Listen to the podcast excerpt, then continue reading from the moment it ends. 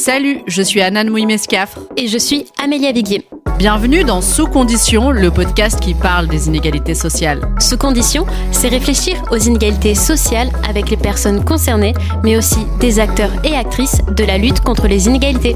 Cette saison, on va réfléchir au concept d'intersectionnalité pour lutter contre les inégalités sociales de santé. Quand on parle des inégalités sociales de santé, on reconnaît que l'accès aux soins est inégal en fonction du statut social d'une personne. Ces inégalités peuvent être dues au genre, à la classe, à la race ou à d'autres caractéristiques. Et c'est là que l'intersectionnalité apporte une grille de lecture intéressante. C'est un concept sociologique qui montre comment une personne peut être au croisement de différentes discriminations. C'est comme une loupe qui nous permettrait de mieux voir les effets combinés des discriminations. Et dans cette saison, on va s'interroger sur l'intersectionnalité dans le champ de la santé. On reçoit pour ce premier épisode Madi de Nantes pour parler des inégalités sociales de santé. Madi, vous êtes médecin généraliste à la maison de santé pluriprofessionnelle Pyrénées-Belleville à Paris, que vous avez créée avec vos associés infirmiers et médecins. Vous êtes présidente du pôle de santé des Envierges. Par ailleurs, vous avez une activité universitaire en tant que chargée d'enseignement à la faculté de médecine Pierre et Marie Curie. Bonjour Madi et bienvenue dans Sous Conditions. Vous recevoir dans ce premier épisode est particulièrement significatif pour nous parce que l'idée de ce podcast est née d'une conversation qu'on a eue avec vous. Merci de me recevoir. Comme l'a dit Anan, on est vraiment ravis. On souhaite parler avec vous des inégalités sociales de santé. Pour commencer, est-ce que vous pouvez nous donner une définition des inégalités sociales de santé et préciser quelle est la différence entre inégalité sociale de santé et inégalité de santé? Euh, alors, les inégalités sociales de santé, c'est des chiffres qui sont très impressionnants. C'est 13 euh, ans de différence d'espérance de vie en fonction des revenus. C'est euh, plus d'obésité chez les enfants d'ouvriers que chez les enfants de cadres. C'est beaucoup moins de frottis chez les ouvrières que chez les cadres. C'est moins d'allaitement chez les ouvrières que chez les cadres. donc, c'est des euh, des chiffres impressionnants, comme 13 ans de différence d'espérance de vie, quand même, c'est énorme, 13 ans en fonction des revenus. Euh, et puis des choses un peu qu'on pourrait ne pas comprendre. Un frottis, c'est simple. Pourquoi il y a moins de frottis chez les ouvrières que chez les cadres? Pourquoi euh, les ouvrières allaitent moins alors que l'allaitement est quelque chose de bien pour la santé des nouveau-nés? Donc pourquoi plus d'obésité Pourquoi plus de caries chez les enfants euh, d'ouvriers que chez les enfants de cadre Voilà, donc c'est des chiffres euh, qui sont impressionnants euh, et qui sont inadmissibles. C'est très important de faire la différence parce que souvent, on entend parler d'inégalité de santé je l'ai entendu de personnes, euh, voire de nos ministres, pas actuels, hein, c'était avant, mais qui parlaient des, inégalités de santé. Or, c'est un petit peu absurde parce que quand on parle d'inégalité de santé, on parle d'inégalité inévitable. Par exemple, les personnes âgées, eh ben, elles sont plus souvent malades et elles meurent plus que les personnes jeunes. C'est tout à fait inégal, mais c'est une inégalité de santé inévitable. Et c'est très important de faire la différence puisque les inégalités sociales de santé, c'est des inégalités évitables. Le frottis, on peut le faire à toutes les femmes entre 25 et 65 ans, quelle que soit leur catégorie sociale. Ça ne semble pas très compliqué à mettre en place. Pourquoi il y a une inégalité euh, en fonction de la catégorie socio-professionnelle? Et comment faire, bien sûr, pour que on puisse faire des choses aussi simples qu'un frottis à toutes les femmes? Comment se mesurent les inégalités sociales de santé Et pouvez-vous nous donner quelques statistiques qui illustrent ces inégalités sociales de santé? Alors les inégalités sociales de santé, c'est vraiment des études qui les montrent. Euh, c'est des chiffres. Tout à l'heure, je vous parlais euh, de 13 ans de différence d'espérance de vie en fonction du niveau des revenus. Ça, c'est vraiment des chiffres. Et là, par exemple, c'est une enquête euh, qui a été faite avec les chiffres de l'INSEE c'est suite à cette étude qu'on voit euh, cette différence d'espérance de vie, euh, avec toujours une courbe pour les hommes, une courbe pour les femmes. Euh, les femmes ont une espérance de vie supérieure aux hommes, et il y a un gradient très important, une différence très importante en fonction des revenus, 13 ans. Et ce qui est intéressant dans cette étude, c'est que ce gradient, il est sur quelques, sur 1000 euros. C'est-à-dire pour les gens qui gagnent plus que 2000 euros, il n'y a pas de gradient, c'est pareil. Mais pour les gens qui gagnent entre 500 et 1500, donc 1000 euros de différence, on a 10 ans de, de différence d'espérance de vie. Maintenant, en fonction du diplôme, l'espérance de vie à 35 ans chez un homme non diplômé est de 40,7 ans contre 48,2 ans chez un diplômé de l'enseignement supérieur. Donc soit 7 ans et demi de différence. Et on voit aussi sur toutes ces courbes que l'espérance de vie, elle augmente en général, mais le gradient, c'est-à-dire la différence en fonction des catégories socio-professionnelles, elle reste stable euh, par rapport au niveau d'études. Donc, on augmente l'espérance de vie, mais on garde euh, cette, euh, ce gradient social. Un autre chiffre, euh, donc selon les catégories socio-professionnelles, l'espérance de vie à 35 ans est de 42 ans chez un ouvrier et elle est de 49 ans chez un cadre. Donc en fonction des revenus, première étude dont je vous ai parlé, en fonction des diplômes, en fonction de la catégorie socio-professionnelle, on a de grandes différences euh, d'espérance de vie. Euh, on peut aussi parler euh, de la double peine. si on prend un jeune homme de 35 ans, selon qu'il soit cadre ouvrier, ils ont 7 ans de différence d'espérance de vie. Et en plus, dans l'espérance de vie qui leur reste, l'ouvrier a beaucoup plus d'années en incapacité. C'est ce qu'on appelle la double peine. Non seulement il vit moins longtemps, mais dans cette vie moins longue, il a plus d'années d'incapacité que euh, le jeune homme de 35 ans euh, cadre qui est à côté de lui. Euh, donc ça, c'est vraiment des chiffres impressionnants et on parle de vie et de mort. Un géographe de la santé, Monsieur Vigneron, qui a mesuré les espérances de vie en suivant la ligne B du RER e et à quelques kilomètres de distance, le risque moyen de mourir à âge égal varie du simple au double, juste en faisant quelques stations du RER. Euh, entre Luxembourg et euh, la Courneuve. Il a travaillé aussi sur la présence euh, de médecins. et là, c'est très impressionnant puisque toute la, profession médicale est regroupée au métro Luxembourg et à la Courneuve, il y a très très peu de soignants. Donc une différence d'espérance de vie importante entre quelques stations et une absence de présence médicale sur les zones les plus fragiles ce qui devrait être bien sûr l'inverse. Il devrait y avoir plus de soignants là où il y a plus de besoins.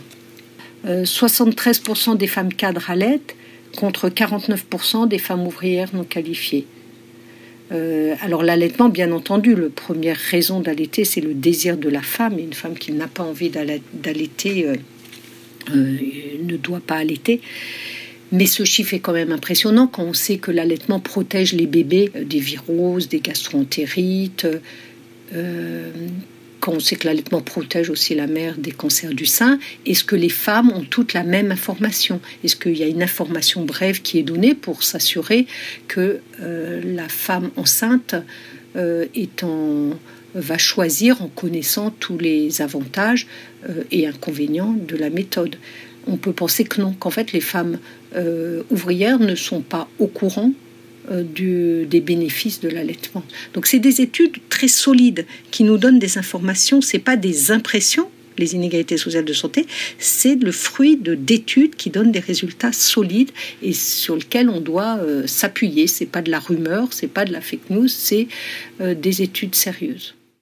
Existe-t-il des groupes d'individus davantage sujets aux inégalités sociales de santé? Les migrants sont très à risque d'être euh, euh, en problème de santé. Ils sont aussi dans une situation sociale difficile. Comment avez-vous été amené à vous intéresser aux inégalités sociales de santé et comment y êtes-vous confronté dans votre pratique médicale?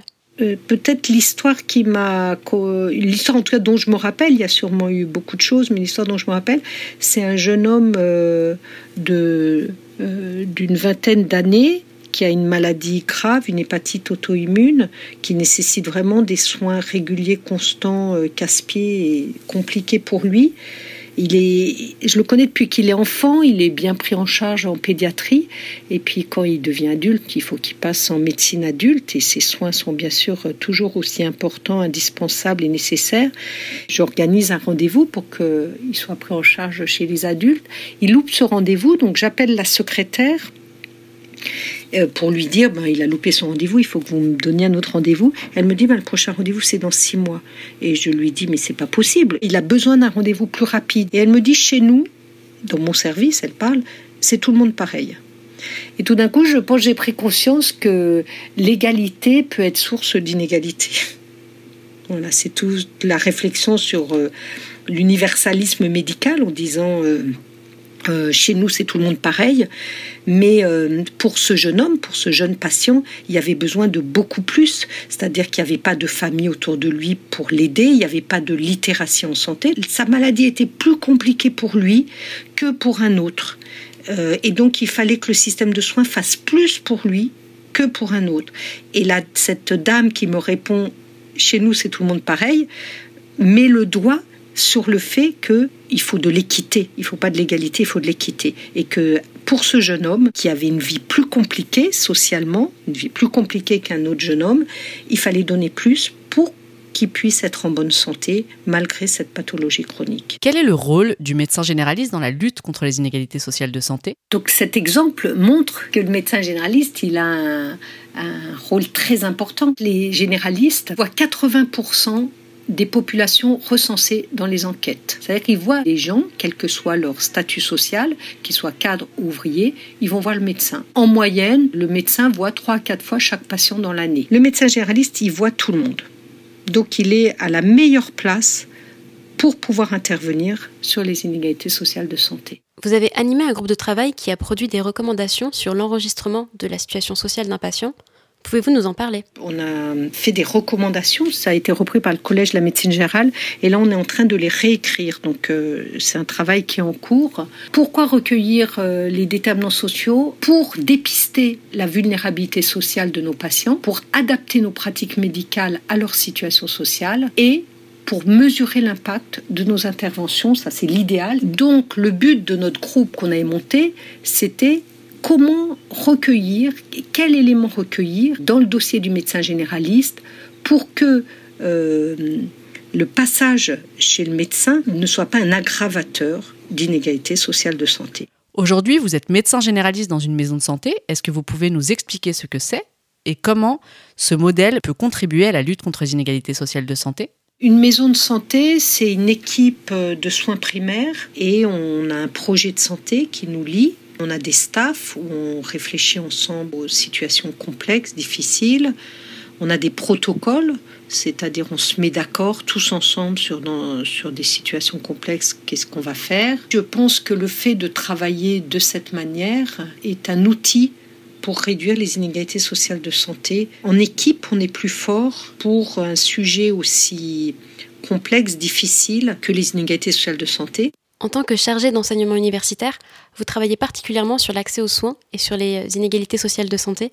Est-ce que vous pensez que les étudiants en médecine sont suffisamment formés pour faire face aux inégalités sociales de santé, c'est-à-dire à les repérer et à participer à la lutte contre les inégalités sociales de santé? J'avais une interne qui avait fait un travail, donc son travail de thèse, sur les refus de soins, les refus CMU et sur les préjugés qu'avaient les médecins. Elle interrogeait les internes première, deuxième ou troisième année de médecine. Ce qui était impressionnant, c'est qu'on se rendait compte que plus ils avançaient dans ce troisième cycle, plus ils avaient de préjugés. Donc euh, sûrement on ne fait pas assez. Hein. C'est-à-dire que quelque part, l'interne de première année était avait moins de préjugés parce que les inégalités sociales de santé, les préjugés vont alimenter, bien sûr, toutes les idées fausses qu'on peut avoir. Même si ça n'a pas de valeur euh, juridique, le serment d'Hippocrate est considéré comme l'un des textes fondateurs euh, de la déontologie médicale. Les jeunes médecins prêtent serment avant de commencer à exercer. Je vais laisser Amélia euh, lire une partie du serment d'Hippocrate. Je respecterai toutes les personnes, leur autonomie et leur volonté, sans aucune discrimination selon leur état ou leur conviction, J'interviendrai pour les protéger si elles sont affaiblies, vulnérables ou menacées dans leur intégrité ou leur dignité. Même sous la contrainte, je ne ferai pas usage de mes connaissances contre les lois de l'humanité. J'informerai les patients des décisions envisagées, de leurs raisons et de leurs conséquences. Pensez-vous, m'a dit, que certaines inégalités sociales de santé peuvent aussi être dues aux représentations sociales discriminantes que certains médecins peuvent avoir à l'égard de leurs patients? Bien sûr, même si les inégalités sociales de santé sont dues à des tas de déterminants sociaux très importants comme le logement, l'éducation, euh, les conditions de vie, euh, le travail, le système de soins se devrait de diminuer les inégalités sociales de santé et de, en tout cas, jamais les aggraver. Dans une étude de 2011 du ministère de la Santé, on a pu voir que chez les personnes à faibles ressources qui bénéficient de la couverture maladie universelle complémentaire, le premier motif de renoncement aux soins est le délai de rendez-vous. On sait que les délais de rendez-vous sont importants à l'hôpital, là où les spécialistes ne pratiquent pas le dépassement d'honoraires. Pensez-vous que le dépassement d'honoraires contribue à accroître les inégalités sociales de santé? Et si oui, quelles pourraient être les politiques de santé publique qui encourageraient les spécialistes de ville à pratiquer sans dépassement d'honoraires? Alors oui, les dépassements d'honoraires, ça empêche l'accès aux soins. C'est vraiment une, euh, une aberration, les dépassements d'honoraires. Ça a été créé en 82, je crois. Avant, il n'y en avait pas. Euh, donc c'est une absurdité, c'est un facteur d'aggravation des inégalités sociales de santé. Euh, qu'est-ce qu'on pourrait faire dessus? Ben, On pourrait supprimer le secteur 2. Le médecin secteur 1, c'est des tarifs fixés par la convention médicale. Consultation médicale, 25 euros. Final. Enfin, tout ça, c'est bien trop compliqué. Je ne vois pas comment on peut s'en sortir avec des systèmes si complexes. On a une sécurité sociale magnifique quand même. On cotise en fonction de ses revenus et on reçoit en fonction de ses besoins. Si ça n'existait pas, on nous dirait que c'est utopique et que c'est pas possible mais elle existe, donc il faut la protéger. Et le secteur 2 est, un, est vraiment un problème. Une chose très importante qui a été faite et qu'il faut souligner, c'est que c'est un vrai outil pour l'accès aux soins, c'est le tiers payant. Avant 2011, les médecins généralistes n'avaient pas droit au tiers payant, sauf accord local. J'ai toujours exercé à Paris. À Paris, il n'y avait pas d'accord local. On n'avait pas droit au tiers payant en tant que médecin généraliste.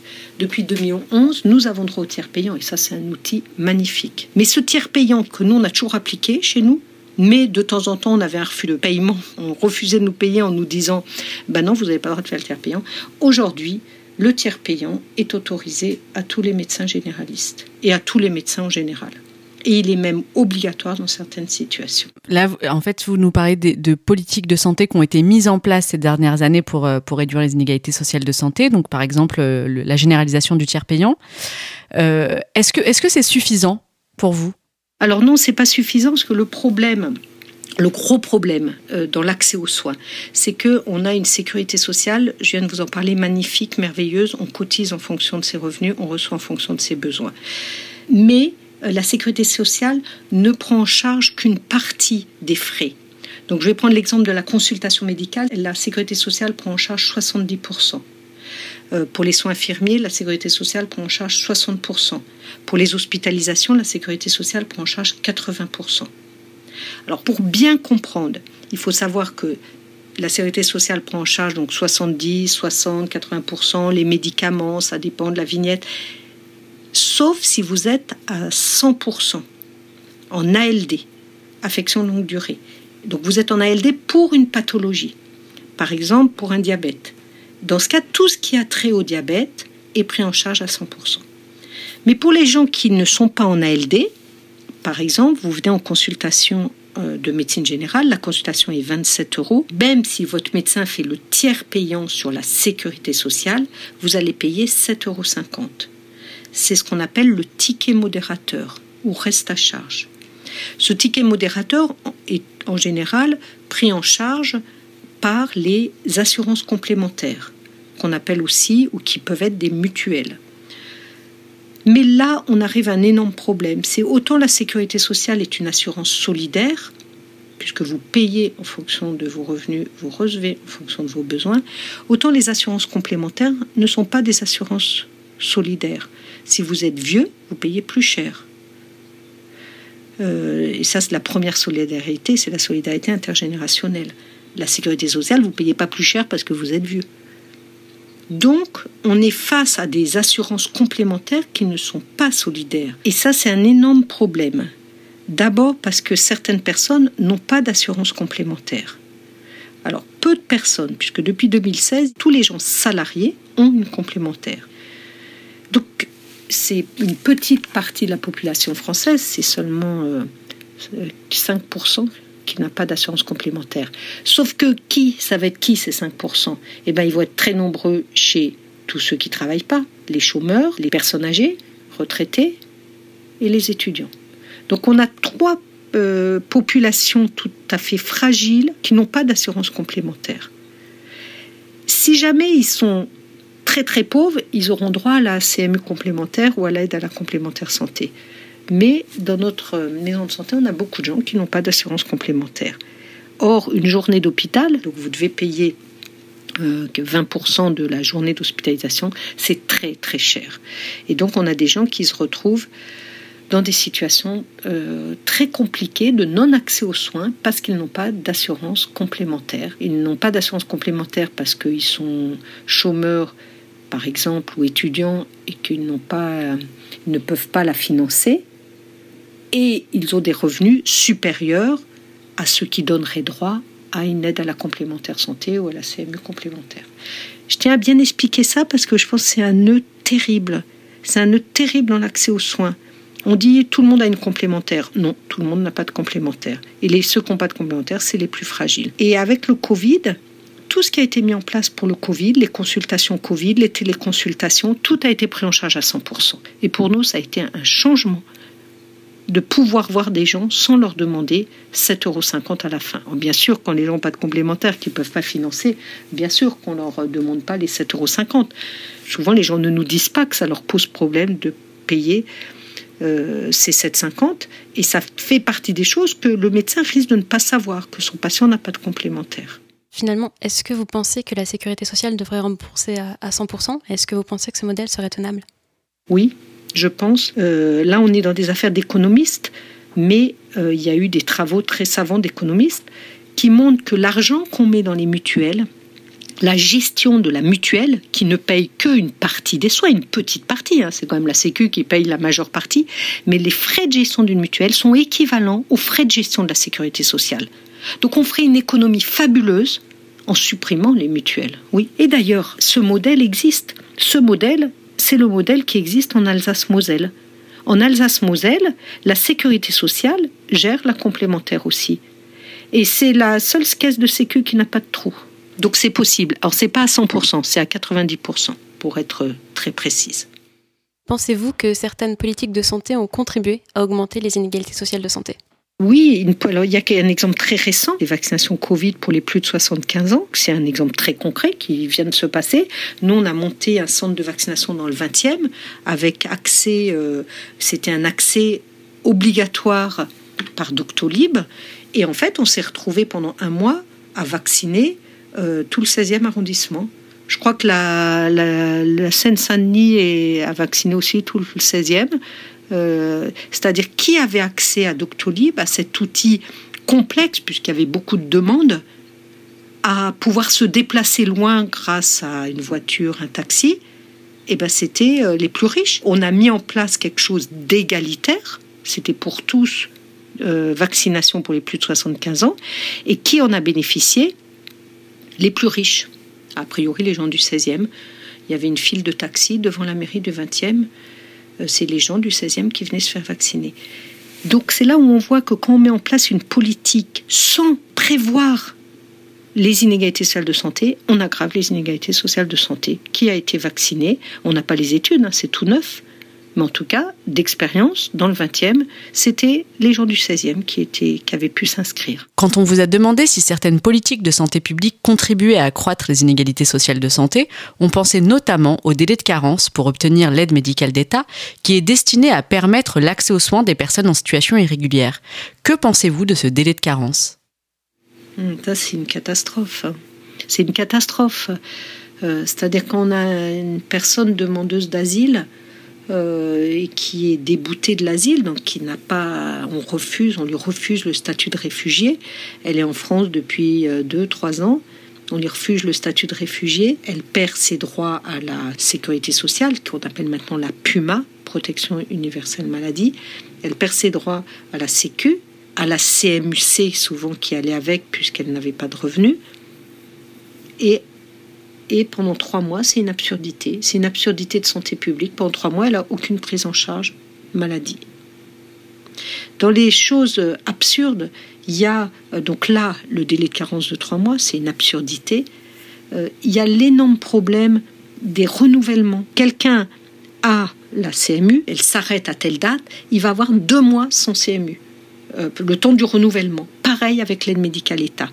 Et ça, c'est un énorme problème, c'est euh, ces choses devraient se faire simplement, vite et de manière automatique. Non, il y a toujours des ruptures. La personne vient voir et dit ah ben, j'ai plus rien, j'ai plus de sécu.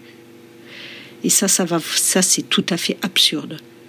Et puis une, autre chose absurde, c'est le non-recours. Hein. Énormément de gens qui ont droit à la complémentaire santé solidaire ne font pas valoir leurs droits, ils ne l'ont pas. Et encore plus de gens qui ont droit à l'aide médicale État ne font pas valoir leurs droits et ne l'ont pas. Donc il y a un problème de non-recours qui est un énorme problème de santé publique. Et ça aurait été tellement bien qu'on s'attaque au non-recours plutôt que s'attaquer aux trois premiers mois d'une personne euh, sans titre de séjour qui se retrouve donc sans accès aux soins.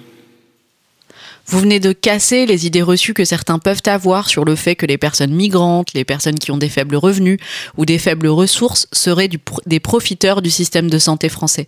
La réalité des chiffres, c'est qu'en 2019, seuls 51% des personnes éligibles à l'aide médicale État ont fait valoir leurs droits et c'est contre les non-recours aux soins qu'il faut lutter. Madi, on va vous poser la question qu'on pose à tous nos intervenants. Selon vous, que faut-il faire pour réduire les inégalités sociales de santé aujourd'hui? Je pense que chaque fois qu'on met en place une action, de santé publique, on devrait penser aux inégalités sociales de santé. Quand on met en place la vaccination du Covid, pour les personnes de plus de 75 ans, on devrait penser aux inégalités sociales de santé. Et la meilleure preuve, c'est, on n'en a pas parlé, et c'est très important, sur la prévention. On met en place des actions de prévention, comme par exemple le dépistage du cancer du sein. C'est toutes les femmes entre 50 et 75 ans reçoivent leurs documents pour faire une mammographie.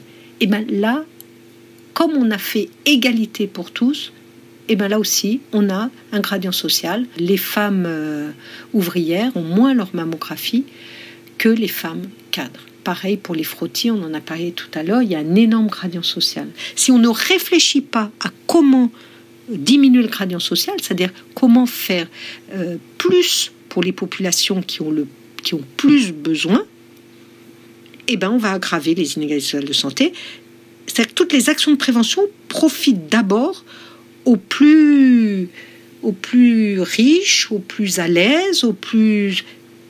Et donc toutes les actions de prévention, si elles ne sont pas bien organisées avec la, loupe, le projecteur des inégalités sociales de santé, elles vont aggraver les inégalités sociales de santé. Et donc, il y aura un gradient social dans les mammographies. C'est une excellente chose de faire les mammographies, c'est une excellente chose de faire les frottis, mais si on n'y prend pas garde, eh ben on fera plus de frottis chez les riches que chez les pauvres. Bien sûr, ce qu'il faut faire, c'est d'abord jouer sur les déterminants, le logement, l'éducation, l'environnement, le travail. Tout ça, c'est ça les inégalités sociales de santé. Bon, là, on parle du système de soins, donc l'objectif, c'est que le système de soins, au moins, n'aggrave pas les inégalités sociales de santé. Comment faire? Proposition. Prise en charge à 100% en soins primaires. On ne garde que l'assurance maladie obligatoire et solidaire. Tiers payant systématique. Et bien sûr, lutter contre les refus de soins qui sont un énorme problème. On ne peut pas accepter dans notre système de santé solidaire les refus de soins discriminatoires. Maddy de Nantes, merci d'avoir participé à ce podcast. On tient également à remercier la Dream Team qui nous a permis de réaliser ce podcast, Clément Escafre, Virginie Fossé, Jennifer Sevilla, François Bonnet et toutes les personnes qui nous ont aidés. C'était Sous Condition, le podcast qui parle des inégalités sociales, parce qu'en parler, c'est reconnaître qu'elles existent et s'étendre vers plus de justice sociale. N'hésitez pas à réagir et à nous poser des questions sur les réseaux. On vous donne rendez-vous dans deux semaines pour faire le point sur la situation de Seine-Saint-Denis avec France Lertz. D'ici là, prenez soin de vous et des autres. Salut À bientôt